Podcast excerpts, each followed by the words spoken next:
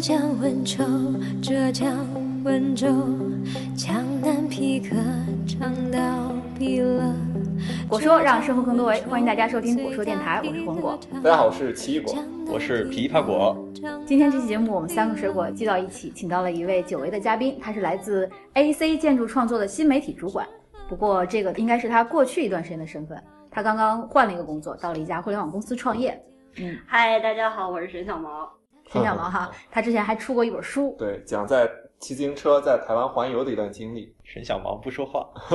微博上的微博，微博。对，今天我们想探讨的题目叫做“漫漫长路寻嗨点”。为什么要讲这个话题呢？因为我们觉得人生就像一趟特别长的旅程嘛，嗯然后其实你在不断的尝试，不断的接受一些新的挑战，无论是换工作也好啊，甚至是像沈小毛之前出书也好，嗯你都在寻找着一个一个的挑战，然后不断的让自己能感到更嗨，嗯一些刺激。所以，我们今天就是想跟大家聊一聊，如何在平淡的生活中找到自己的那种让自己兴奋的一些 东西。对，就是我们平常每个人工作生活都挺忙的，嗯，会有一种感觉，就是自己好像没有特别多的娱乐的时间。那么在有限的娱乐的时间，如何让自己更嗨？嗯，我觉得还是个挺有意思的话题。最近一段时间看网红视频，偶尔也会让人觉得有一些哎很刺激的感觉。嗯比如说像那个 Papi 酱那些视频啊，嗯啊，包括过年的时候，我还给我妈看了一下，嗯嗯啊，我妈说这什么玩意儿？ 包括他最近跟罗辑思维合作嘛，也是有一些新的动向，就说明大家能够认可他的价值，说明他找到了大家那个嗨点，嗯对吧？嗯，我觉得大家之所以觉得它很爽，就是因为它吐了大家吐不出来的槽，嗯，并且吐的很顺，然后很高度还比较高啊，。密度还比较高，对，然后就是那种很刺激的东西，就以一种非常快速的频率说出来之后，大家就会觉得挺爽的。就是在三五分钟之内，以一种极快的语速戳中了你的那个嗨点，嗯开始密集轰 炸。应急轰炸。就其实我觉得就跟那个很多人抽烟成瘾一样，就相当于你三五分钟抽了一根烟。嗯，包括那个咪蒙是吧？咪蒙咪蒙写的一些文章也让你看得很爽，他很多文章其实也有点那个吐槽的意思，啊对，有吐槽。对然后里面有很多嗯什么的， 我们现在有生活中需要这么多吐槽吗？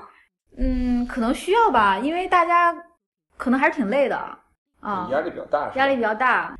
嗯，嗯。我觉得挺特别的是，一代一代的网红好像把大家的那个接受信息的那个烈度给提升了。就以前嗯你可能听上一代网红，听白岩松，听他们只要平平板板的讲事实，你就能听得进去。对，后来呢，你可能要听那个感情激烈一点的。听他们那个点评时事，什么时事评论员这个那个说话，你才听得下去。焦点访谈是吧？啊，对嗯对对。然后在现在，你可能要带着哎什么特大标题，那个不转不是中国人，然后然后这然后这帮人、呃那个拍皮酱啊，再不看就被删了一萌 啊这些这样的烈度你才能够看得下去了，已嗯经。是啊，就像那个歌不也是吗？之前是邓丽君、张国荣这种能红，嗯，再再往后那个什么刘德华、啊、这一波人能红。然后现在都是什么浙江、江南、温州、皮革厂倒闭，可以给大家听一段 儿。浙江温州，浙江温州江南皮革厂倒闭了。浙江温州最大皮革厂江南皮革厂倒闭了。最近这红的歌曲不都这样吗？无论是江南皮革厂倒闭了，还是张世超， 啊、啊，你把钥钥匙匙放放到哪儿了？它其实是一种，我觉得是一种创造力的表现，就是它有一种突破嘛。我觉得倒不是这个，就是像你说的那种不同的时代人，可能这个寻找这个嗨点或者你能够得到的快乐是不一样的。嗯，不知道你听不听传统相声啊？如果你现在再去听一些那种传统的相声，你觉得它可能就根本就没有那么搞笑，嗯，没啥意思。没啥意思，嗯因为很冗长，你会觉得嗯。现在像你你要讲一个笑话，如果是三五分钟还还没有把你逗分笑钟包袱还早没就出放现弃 呢，是了。吗？太长了，包袱还没出现呢。对，我记得我小的时候是在听那个长篇评书联播啊哦，，单田芳，单田芳中鼓啪这一拍，对话说什么什么 什么，啪啪啪啪啪，就是这种。过去的那个人的那个获得满足的点呢，时间比较长嘛，嗯就是跟信息沟通的方式有关系。过去是写信啊，嗯写信的话，你递出去，这封信什么时候能再拿回来，其实会很长很长。嗯现在你三分钟，你妈打电话找不着你，然后就开始了，对对吧？就开始全世界找你。大家那个时间的感受已经完全变了。对吗啊？嗯，哎，小毛，你是平常不怎么看这些网红的东西是吧？嗯，对，因为我觉得我不需要他们来帮我吐槽。那你怎么寻找这种除了这种，比如说写书啊，或者是这个骑自行车啊，我知道你怎么去获得一种比较特别爽的一种感觉呢？嗯我我觉得我是一个比较就是偏感性动物的那种吧，所以我觉得爽的地方就是说白了就是肉体上的爽。 呀，肉体上爽是咋回事儿？这个口味略 重啊。对呀、是不是啥情况？感官上的刺激吧，就是我从小喜欢的各种运动，就是速度型的，就是在啊这种刺激的情况下会觉得很不是不吐不快吧，就是不用力不快吧，这种、这啊种感觉。所以当年你去台湾环岛的时候是骑自行车一个人，然后环岛是吧？对，嗯，其实我我不觉得我的生活里有那么多需要吐槽的，就是我不是一个特别擅长于吐槽的人，嗯就是可能通过别的方式把这些东西都，就我不太能看得到这个负面的情绪或者是东西啊。啊，其实就是已经有一个让你持续的嗨的那么一个机制，然后你其实也不需要其他的方式来让你释放情绪什么的。对，而且其实有的时候这种东西不需要你专门拿出时间来去去弄啊。所以，比如说最近我刚买了一个滑板嘛，就首先这东西是个新的，你去学它，然后你是对自己身体平衡啊各种体能的一种挑战。然后另外就是当你学会了滑板。或者是你可以很快的骑自行车之后，你就能够把生活中其他的一些可能本来是一段很无聊的时间，变成一个很有趣的时间。比如说你从地铁走到单位的这段时间，嗯，它就会变得很有趣，嗯所以它就是可以用其他的方式把它转化。我觉得这个还挺有意 思的。去尝试一些新鲜的东西，没玩过的。还有像日常中这种通勤啊，就变成一种滑板的一种形式，还是蛮有意思的。对啊，然后戴上耳机听人果说，是吧？不是你要保佑我不要被车撞到，听狗说。我一般是上下班的时候是会听一些东西的，嗯就像你说的，去寻找一些新的信息的刺激嘛。 我知道那个火龙果特别喜欢看电视剧啊，就是 各种各样的电视剧，为了电视剧还各种充会员啊， 就那么夸张？真的就是充好几次。就是你觉得电视剧给你带来了哪些，就让你觉得特别爽的那种感觉？是这样的，因为平常呢，在学校啊，在北京的时候，很少有机会能够长篇的看电视剧，因为家里没电视。但是呢，一到了过年的时候，或者是放假的时候，会回家嘛，家人都会喜欢看电视。然后我找了个 理由，然后就会跟家人一起看，然后看着看着就有点上瘾，然后回来呢，电视剧还没演完，怎么办？充会员吧。然后， 然后就充会员，充充完会员就把它看完，一口气把它看完哦，啊！ 最近看了什么电视剧啊？也没干什么，就是那个古装片嘛。我从小就爱看古装片，像那个《还珠格格》就看了好多好多遍，就琅叫《琊榜班书传奇》，哦，景甜演的那个，哦哦哦嗯，哦就就看完了啊。不过那种电视剧吧，就你看前十几集的时候还挺挺嗨的，到后边儿就是二三十集的时候就已经忍不了了，就太慢了节奏。拖着往前看对，就拖着往前看，跳着看。有的时候还有一个方式就是， 就是把那个其中中间几集的那个剧情都看了，然后跳最后一集，然后把最后一集看了，就相当于看完了有个仪式 感。就是刚开始的那个嗨来自于电视剧的情节，最后其实嗨就来自于你把它看完了，对吗？ 嗯呃，有点这个意思哦，就是我把这个故事知道了，就嗯对。刚开始是演员比较吸引我，颜值高嘛，哦就喜欢看漂亮的那个妹妹们。难道不是哥哥们吗？我是妹 不是弟弟们吗？ 就像他们现在很多人最近在看那个叫啥来着？什么《后裔》《太阳 太阳的后裔裔》哦对，就是是很多人，我身边好多好多同学都为这个充了会员会员啊，甚至很多男同学啊，就是无论男男女女，很多人都充。哎，我觉得这个挺好的，培养大家付费的意识， 付费看电视剧的意识 我最近在看那个《冰与火之歌》改编的那个《权力的游戏啊啊，马上要出新非的常了火那》，个。我看我刚刚看到第五季，啊，嗯特别特别棒，对我觉得那个还是挺好看的。安利一下我 其实那个就很刺激哦。啊，对，那哦个对是很那那个个场那个景真的，嗯我我当时看感到，官上也很刺激就我，看到那个就是那个婚礼那一场，他们全部被灭了，那个我都傻了，嗯血就色，真真是。没有想到情节会那样那样发哎展。马丁这个老头子写东西会比较狠，显坤呢？是吗？我看我看《权力游戏》的时候，我又觉得太慢了，是我 看吗？了几次都看不进去，我就看不下去。哦，啊，那你嗨的点跟我们不太一样。那一样，你你是啊烧脑嗨吧？我是， 哎，我觉得这得不同层次来看哦。嗯哎，我又说这种冷下来的话，那个就是当我的生活本身就是在从事所谓创造性的工作，然后嗯攻坚的的工作，然后去啃一些特别费脑袋的事情，然后这时候我需要的是放松，就是纯粹的 relax。嗯然后 relax 确实有有时候就是看无脑的东西，然后有时候像我也会去滑雪啊，嗯也有也有健身啊，也是也是暂时就是 physical 的东西，让你让你忘记这些烦恼。但总的来说，我对于娱乐的需求就不是那种就追求刺刺激刺的，激就嗯就我我追求的是忘我，就是在这个时刻我暂时忘掉我沉浸到做的的。事情过程中。对，像我看那种长篇的小说，有时候也是特别特别无聊的那种起点小说，也也可以啊或者是那种武侠小说什么。什么科幻小说也可嗯以，就就纯粹的沉进去忘记了，就像去了一个一个旅行一样，嗯啊，有点像是旅行的低成本版本，嗯，就是其实那个小毛他说的那个去骑单车呀、什么，他其实也是一个忘我的状态对。你你骑单车的时候会很忘我吗？就那个时候你在想什么我还真没有想到他忘我的这个层次，但是我觉得他说的特别对，啊？就是可能就是这样，就关注当下，嗯，就不想未来那些烦心事儿了。骑单车可能是你生活的一部分，但是在我沉浸到某个东西的时候，我是相当于是切换到了另外一个状态，就不是我的生活，然然后再切回来。哦，就好像跟看电视剧是一样的这感觉。连续看一两天的电视剧其实要那种求感觉代入感，对可能就跟那种生活比较平淡和重复，然后需要这个去刺激你，那种可能是不太一样。就可嗯能我猜想，可能有一些人是那在平淡生活之中，这时候需要一种高烈度的东西来来给你一个刺激。对，所以这也是为什么网红存在的原因。嗯对，这这嗯种我就不是特别追逐，就我不是特别嗨得起来，不是很明白那个嗨的点在哪里。嗯，那感觉你红不了 了。我的公众号也有三千粉丝了，好吗？ 哎，鼓掌。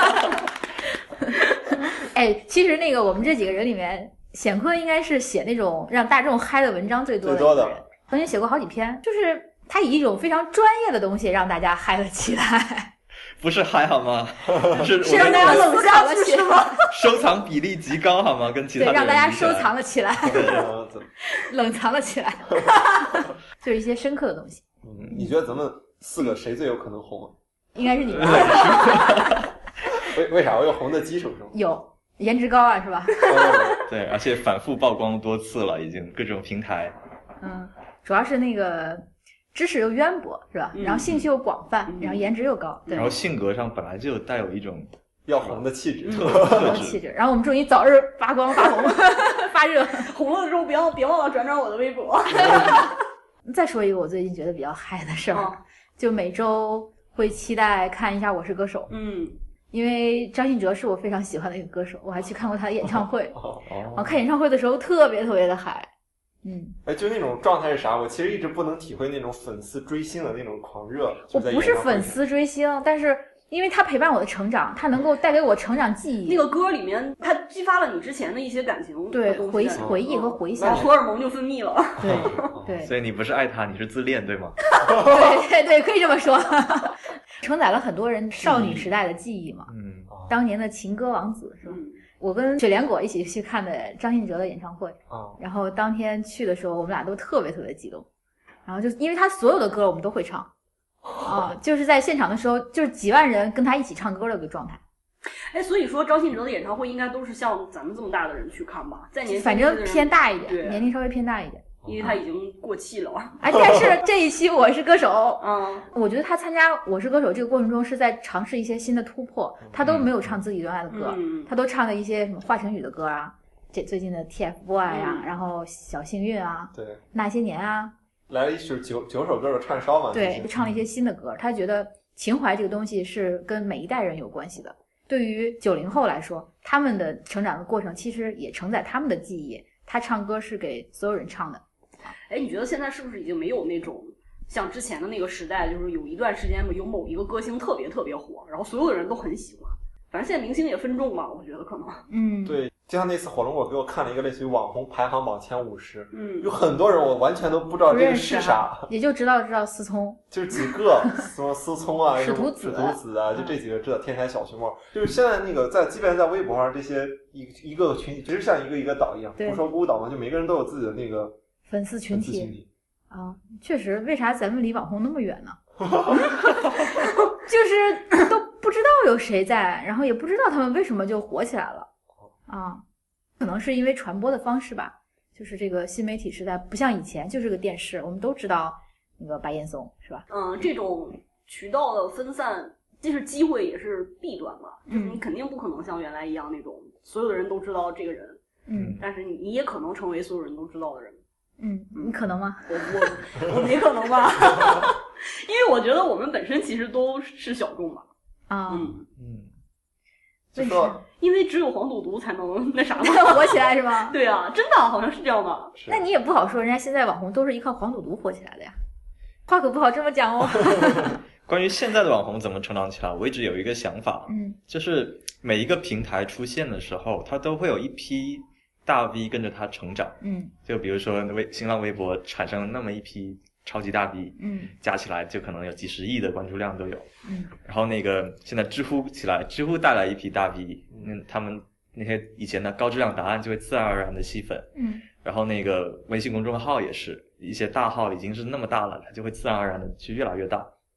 然后晚来的人，后来的人，他是不是就渐渐的就不再有机会去获得别人的关注了呢？因为别人最初的关注都献给了就是跟平台一起成长的那一批人。像我现在就就会经常清理我自己的关注列表，不会再像一年前那样建一个好的关注一个，建一个好的关注一个这样。嗯，因为时间有限嘛，大家的注意力，注意力有限，就所以我提出一个现象叫注意力垄断。嗯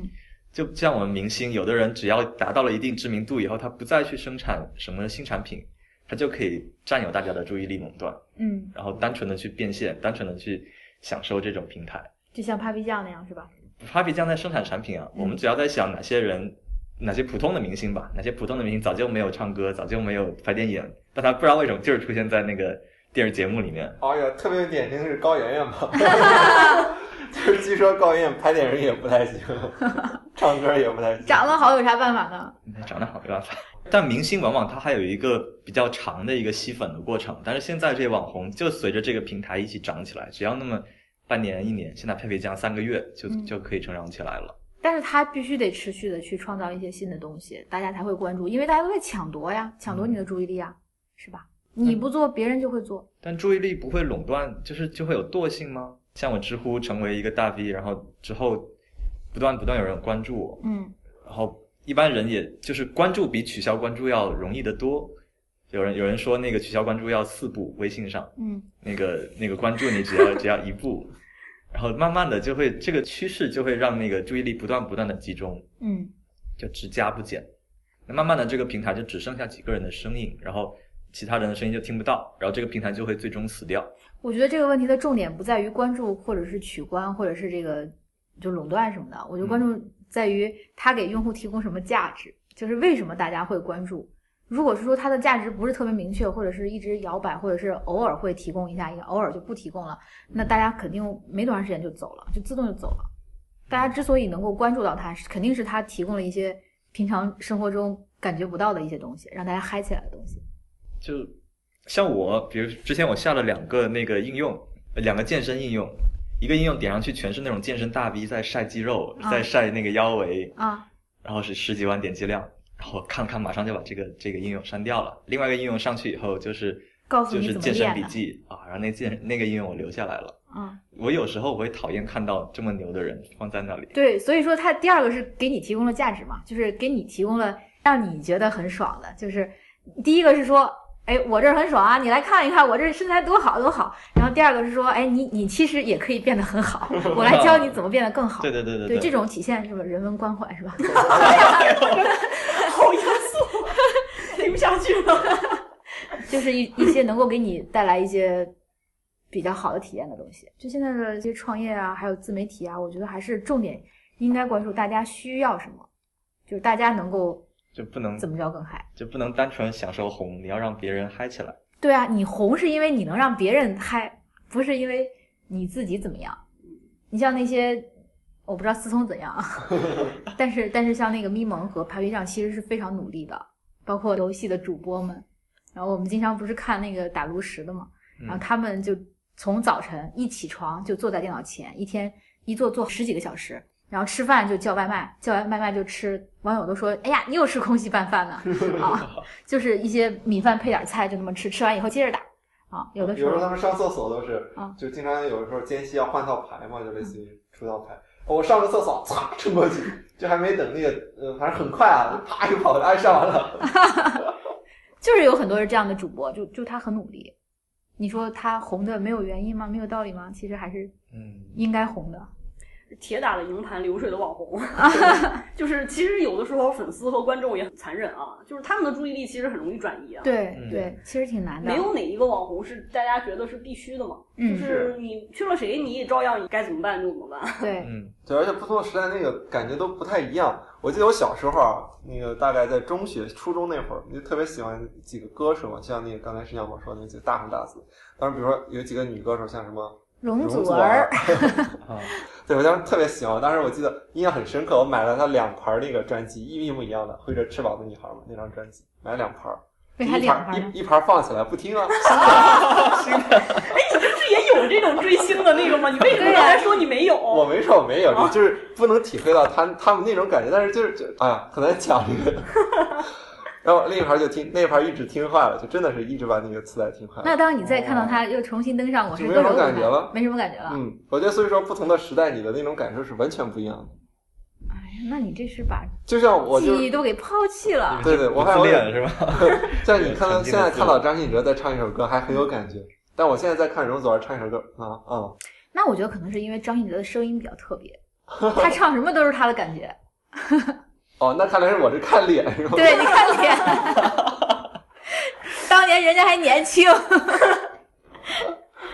不过你说到张信哲这事儿，那次我正好在看一本书，也觉得很有意思，就是那个《人类简史》嘛，我们之前在节目里也提到过，就讲人的整个的演变过程。就是我在想，你看这个所谓的嗨也好啊，不嗨也好，这种《我是歌手》，就相当于我们进化了几万年，嗯，做一只猴子嗯，呃做到了一个一只猴子在湖南卫视对着下边一群猴子在唱歌，嗯然后后边通过一群技术性的猴子，然后通过转播让在一个北京的我这个猴子，然后看到 了啊，觉得好好开嗨呀心，好开。这样心。 然后还有今天我们四个猴子坐在一起聊这事儿，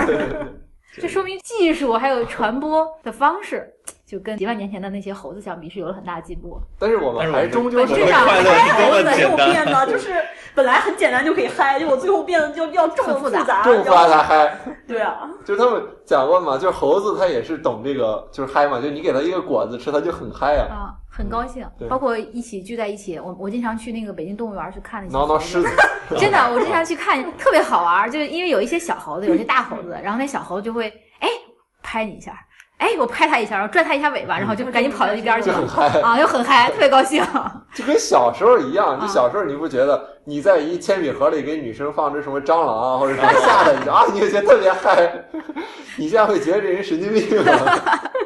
是不是我们记忆一定不能重复过去已经让我们嗨过了的事情？嗯，是我们记忆太好的关系吗？人类文明对你有一个训练嘛，让你能够持续的长时间从事一件事情，还是能让你觉得在社会中有一定的认可。然后就是因为我们现在嗨的方式是来自于他人的认可，很多时候都不是一些感官上的感受了。 但也不一定啊，就像那个运动啊什么，我觉得还是一个以激素分泌为导向的一 种啊嗨。这个是一是一方面嘛，大部分时候，你想现在生活中我们为什么会那么拼、那么努力？就整个的这个体系都是在一个社会中的人，你能获得的那个嗨的方式，不完全跟以前一样。哎，有一个什么什么什么，有一个叫什么金字塔的那个叫什么来着？需求马斯洛层啊，次，需求层次，我对好像已经说到这块儿了。 对，上面是自我实现嗯，然后下面是安全和基本的生理需求。嗯，对，其实我觉得那次骑车子的那个需求就特别特别强的满足了，就是自我实现，就是又有就是身体的这种荷尔蒙分泌的这种嗨的感觉，其实又有个自我实现的感觉。就就是是又能减肥，然后还能啊小真的还能获得一些新的体验。对，其实你觉得哦，你原来自己可以完成这样的一件事情，你的满足感就特别特别强。哦，啊，哎，说一下那次旅行的事儿呗，就是你用了多长时间？十五天，十五天对，大，一个概人。有对，大概有十天的时间在骑车吧，然后五天的时间是在就是城市里面待着。对，一天骑多长时间？一般都是一早就出发，但是有的时候会骑的比较多一点儿，有的时候会玩的比较多一点儿。比如说，可能在宜兰那平原那块儿，比如说嗯有半天时间可能在逛他们那个民族，就是民俗的文化馆，啊然，后有半天时间在骑车，那样的话可能就只骑三十到五十公里。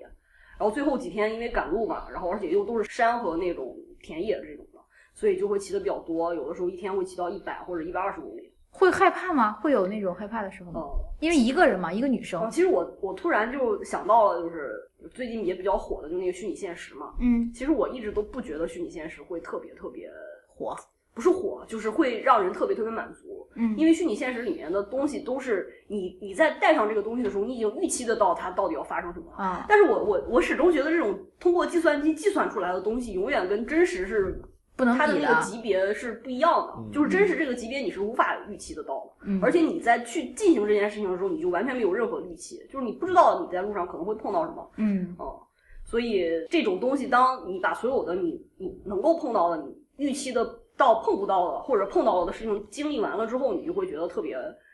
满足。那你当时那些游记，就是你的书里的内容，都是当时写的还是回来写的？回来写的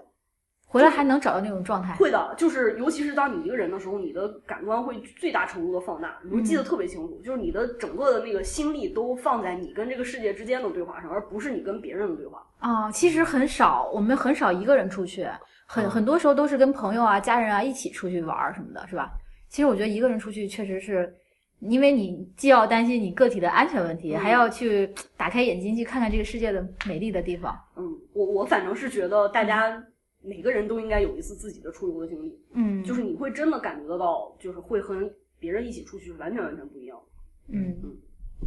所以那个嗨点嗯大概就在于这这个地方吧。啊就你是真的感觉得到，你每一天都是像进行交换，像细胞交换一样，在跟这个这个世界，不管是人文的东西还是自然的东西，在不断的进行这种交换。嗯，嗯，所有的印象都特别深刻。 我觉得挺挺像一个新生儿来到这个世界对那种感觉。对，是给自己这样的一个机会，其实。哎但是你说我们每天上下班啊什么的，也是一个人呐、也是一个人通勤啊。但是你在一个很熟悉的环境之中，不会给你带来那种刺激。就有时候为什么我觉得就是你融入一个陌生环境之后，你会变得、呃敏感，敏感，嗯你会变得特别敏感，你会很在意别人的言说的东西啊，你周围的事物。嗯所以说那段时间你的神经是非常紧张的。对你熟悉了以后，你调用的那个大脑的资源是不一样的。对就像你大脑其实是一个很简朴的、很很精打细算的一个东西，哦就是你已经熟悉了以后，它就不再消耗能量了。嗯对，哎，那有什么建议能让我们平常每天的生活也能够嗨新起来鲜感吗？对，有新鲜感吗？换一条路 上班，换一种方式上班，换一种交通工具上班。啊走路上班、跑步上班、骑车上班、滑滑板上班， 或者换个 工作。 终极就不上班了，换一个换个地工点，作啊，换个工作，嗯或者像我说的一样，就是上班本身就是一个让你充满刺激的过程了。你就在上上上下班的过程中，你只需要休息。，你说上班的时候做那些充满挑战的事情，对，上班的内容就让你就让你消耗完所有希望得到的刺激了。这是一种非常理想的状呃，态。我觉得太难了。特别理就是你想你如果每天那样，我觉得你会挂得很啊早。就你也并不需要那么多的刺激吧？乾坤的意思是说，在枯燥的工作中找到一些创啊造性的解决方案，啊然后用一些新的方式去解决一些现有的问题，是吗？就有时候一一一天当中，太能解释了。 一天当中你也并不需要那么多那么多嗨点，你可能需要嗨那么十分钟。嗯比如说上班的时候，哎，同时我听着一首歌，呃，身体还扭动了两下，哎，嗯那一瞬间我觉得，哎，天人合一了 一般，够了。哎，反正我整体感觉最近一段时间状态就是不是特别的嗨，嗯需要找一些新的。现在春天了，其实可以很快嗨起来了。就是出去试玩试儿去是放吗？放风筝吧，很久没放过了吧 对？对，放风筝可以试试。火龙果不是最近跑步嘛，啊，哎，不还还是挺逗的，就是是我最近一个。 好，前天我去跑步，周日的时候，然后我就我就跑跑跑跑的时候，出门的时候就感觉不太舒服，肚子不太舒服，哎，跑一跑吧，然后就接着往前跑，跑到那个主楼的时候，哎，肚子越来越疼，越来越我家跑到主一公里不到。对，然后一公里吧，大概到那个新清华学堂的地方，实在不行了，肚子特别特别的疼，呃，可能是因为女生那段时间的问题。本来说要去买个煎饼果子带回家 吃早饭的，兜里揣了十几块钱，就煎饼果子钱，怎么回家呢？就是而且那个耳机里面听的是分娩是一种怎样的体验？ 就是人家在说生孩子啊，好疼啊，什么宫缩呀，什么好疼好疼好疼，我就想，哎呀，我好疼啊， 怎么办？啊我当时就是整个人都湿掉了，就是都都已经那个风又吹吹得特别冷，没有穿特别厚，我就完蛋了，我就在那儿蹲着。后来哎，看到一辆出租车， 然后就打车回家了。然后我回家以后，然后我老公说：“你真是跑步界的耻辱。”啊 跑着出去打车回来，是种也怎也样的是体嗨了验一 次。对，有时候你需要这样一种，就是哪怕特别不靠谱也好，也是你人生中的某种巅峰体验，简直是巅峰体验。某种巅峰。哦，我觉得我最近体验了一次特别高级别的嗨，嗯就是跟那种就出去旅行啊，这种比较简单的这种不太一样。就是我从去年年底到今年年初，不是一直一个大很大的变动嘛，嗯就是一换个工是作换工作，一个是买房子。那种感觉是你虽然表面上在跟人不断的抱怨，就是自己很累，嗯然后很就是很很很纠结，嗯但是其实内心 极嗨，你知道吗就是你有面临着那种你未知的兴奋，或者要啊拥有某种东西的那就种，是你的生活充。满了新的希望和可能。对，我觉得这个真的是级别非常高的一种嗨。就是之前我们嗯去那个深圳调研的时候，嗯就跟一些同学聊天嘛，然后大家觉得过得压力好大，然后而且这个现在社会转型啊，这个人家别人就平常在机场出出差的时候，就听背后人家说啊，这个房子，哎，赶紧买，赶紧买啊，这个房子怎怎么怎么，赶紧买，就很有钱，大家都，嗯啊就他就他就过得很焦虑。然后当时我们去的时候，就是去调研，然后我们的状态就是，哎，没有啊，我们觉得生活充满希望啊， 啊，我们很好呀，我们各种尝试，我们还开咖啡馆儿是吧？嗯我们还还做公众号儿， 就很嗨。然后大家人家说，哎呀，觉得你们虽然啥都没有，但是有希望，但是有希望，就是有希望还是挺重要。有的时候，我觉得他们比较压抑的一个很重要的原因是，他们把一些标准当做不能被突破的标准嗯了。就是生活中有一些标准其实没那么重要嘛，嗯比如说，哎，我现在还没有男朋友，然后我妈就压力很大，但是我觉得，哎呀，多好啊，对我对自己好开心啊，然后对干什么都可以很随意、很随便，然后对自己跟自己玩的很好，然后想跟任何人玩都可以，对然后而且你还有很多种可能，你觉嗯得好像也没什么太对对对对，有时候确实是因为你被很多世俗的一种观念所束缚之后，你就很难去寻找一种自我的突破。嗯像我那次看那个呃鲁豫采访罗永浩嘛，嗯就是说老罗说他到现在都没有在北京买房，当然各位很多可能已经买房了嗯，但是当时那个老罗对那个鲁豫的回应就是说，他现在觉得在国内买房有的时候不是一种需求，而是一种宗教， 但你不能说宗教不是一种需求，是吧？是一种它可能也是宗一教种是需一求种。人很高级的一种需需求 求。我觉得还有一个点啊，就是可能很多时候我们觉得生活没那么嗨，是因为我们过于关注未来，就是觉得未来好大压力，好多事情都还没做，嗯想做的事情都还没有做，我我好多梦想我还都还没实现，就是一想到那些就有点焦虑，有点痛苦，就反而把当下给忽视了。就像显坤说的，那个有的时候你沉浸在一件事情的过程中的时候，其实是最嗨的状态。那我们最后就给大家再分享几个能够让自己嗨起来的一些方式、一些建议吧。嗯，那我先说了，嗯就像我刚才说的一样，其实一个人也不需要那么多的嗨点，有时候你沉浸在那个工作，特别是工作本身，让你有那么一小点开心的时候就足够了。然后呢，就是自己有点小坚持吧，就这些都是要跟别人没有什么关系，你自己就能够做到的东西，你你才能够把控它。像我现在写公众号，或者之前那个弹弹吉他，都是这样的事情。嗯，就是嗨的境界在于自嗨。差不多，我觉得还有一点就是，你最好在一件事情上做到一个相对来说比较专业一点的程度，你才能获得那种满足感。嗯就很多时候对你对对浅尝辄止是不容易很嗨的。对对，嗯，你还就有像那点个在 KTV 里最嗨的，往往是那些麦霸们。 对，我觉得至少对于我来讲，最让我嗨的东西还是一些新的东西，嗯，就是要去尝试。啊、之前可能给自己设过限，觉得啊，你已经三十岁了，不要去玩滑板这种小孩子的事情了。但是其实你把这些呃固有的一些观点抛开之后，其实你能让自己很开心的，就是没必要自己给自己设置障碍吧。嗯。嗯，其实我挺同意小毛说的，那个找到嗨的方式是你找到了一些自己以前，哎，居然发现这个点你可以突破，嗯，就这个时候你你是可以就突然想通了一件事儿，然后去尝试了一些新还的有东点西。想给自己一些挑战，比如说那个扎克伯格，他不是每年都有一个挑战嘛，对对自己的那种，这个还是四年挺计划挺锻炼人的。啊我有一段时间练习过一门乐器，啊，是什么？ 去年，我当时在想，我从小五音不全嘛，啊据说啊， 然后学乐器一直学的不太好，然后我就挺羡慕别人，就是能在一门乐器上就做得特别好。然后我就说我要学一门乐器，嗯然后我于是就选了一个最容易的，就选了笛子。嗯，嗯我还真的练了一段时间，然后呢？怎么样？呃，大概练到能吹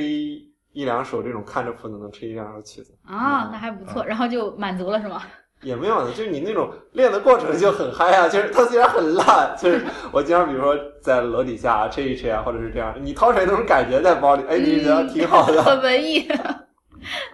行，今天我们的听众如果有什么你觉得让自己特别嗨的那个方式，然后也欢迎给我们留言，嗯，然后啊我们也对看一看大家有什么样各种各样新鲜的这种玩法，